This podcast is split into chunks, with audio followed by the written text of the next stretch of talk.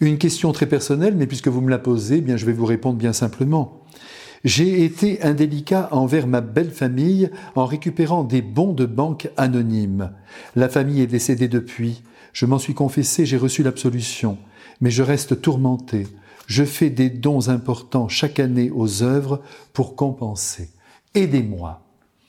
Eh bien, cher monsieur, et j'ai envie de vous dire, cher ami, je vous remercie de votre confiance et n'en soyez pas étonné de la noblesse de votre cœur.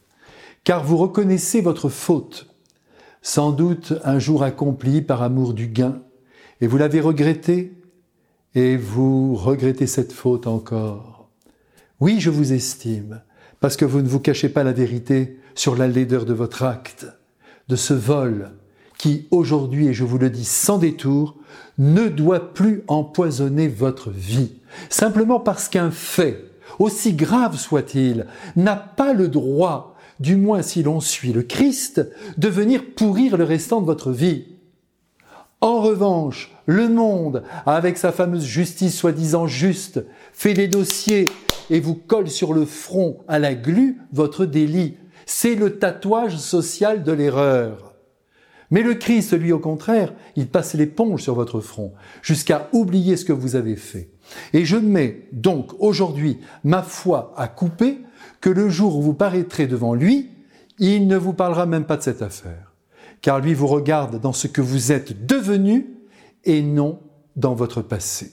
N'attendez surtout pas des hommes qu'ils agissent de la sorte avec vous, même s'ils sont catholiques.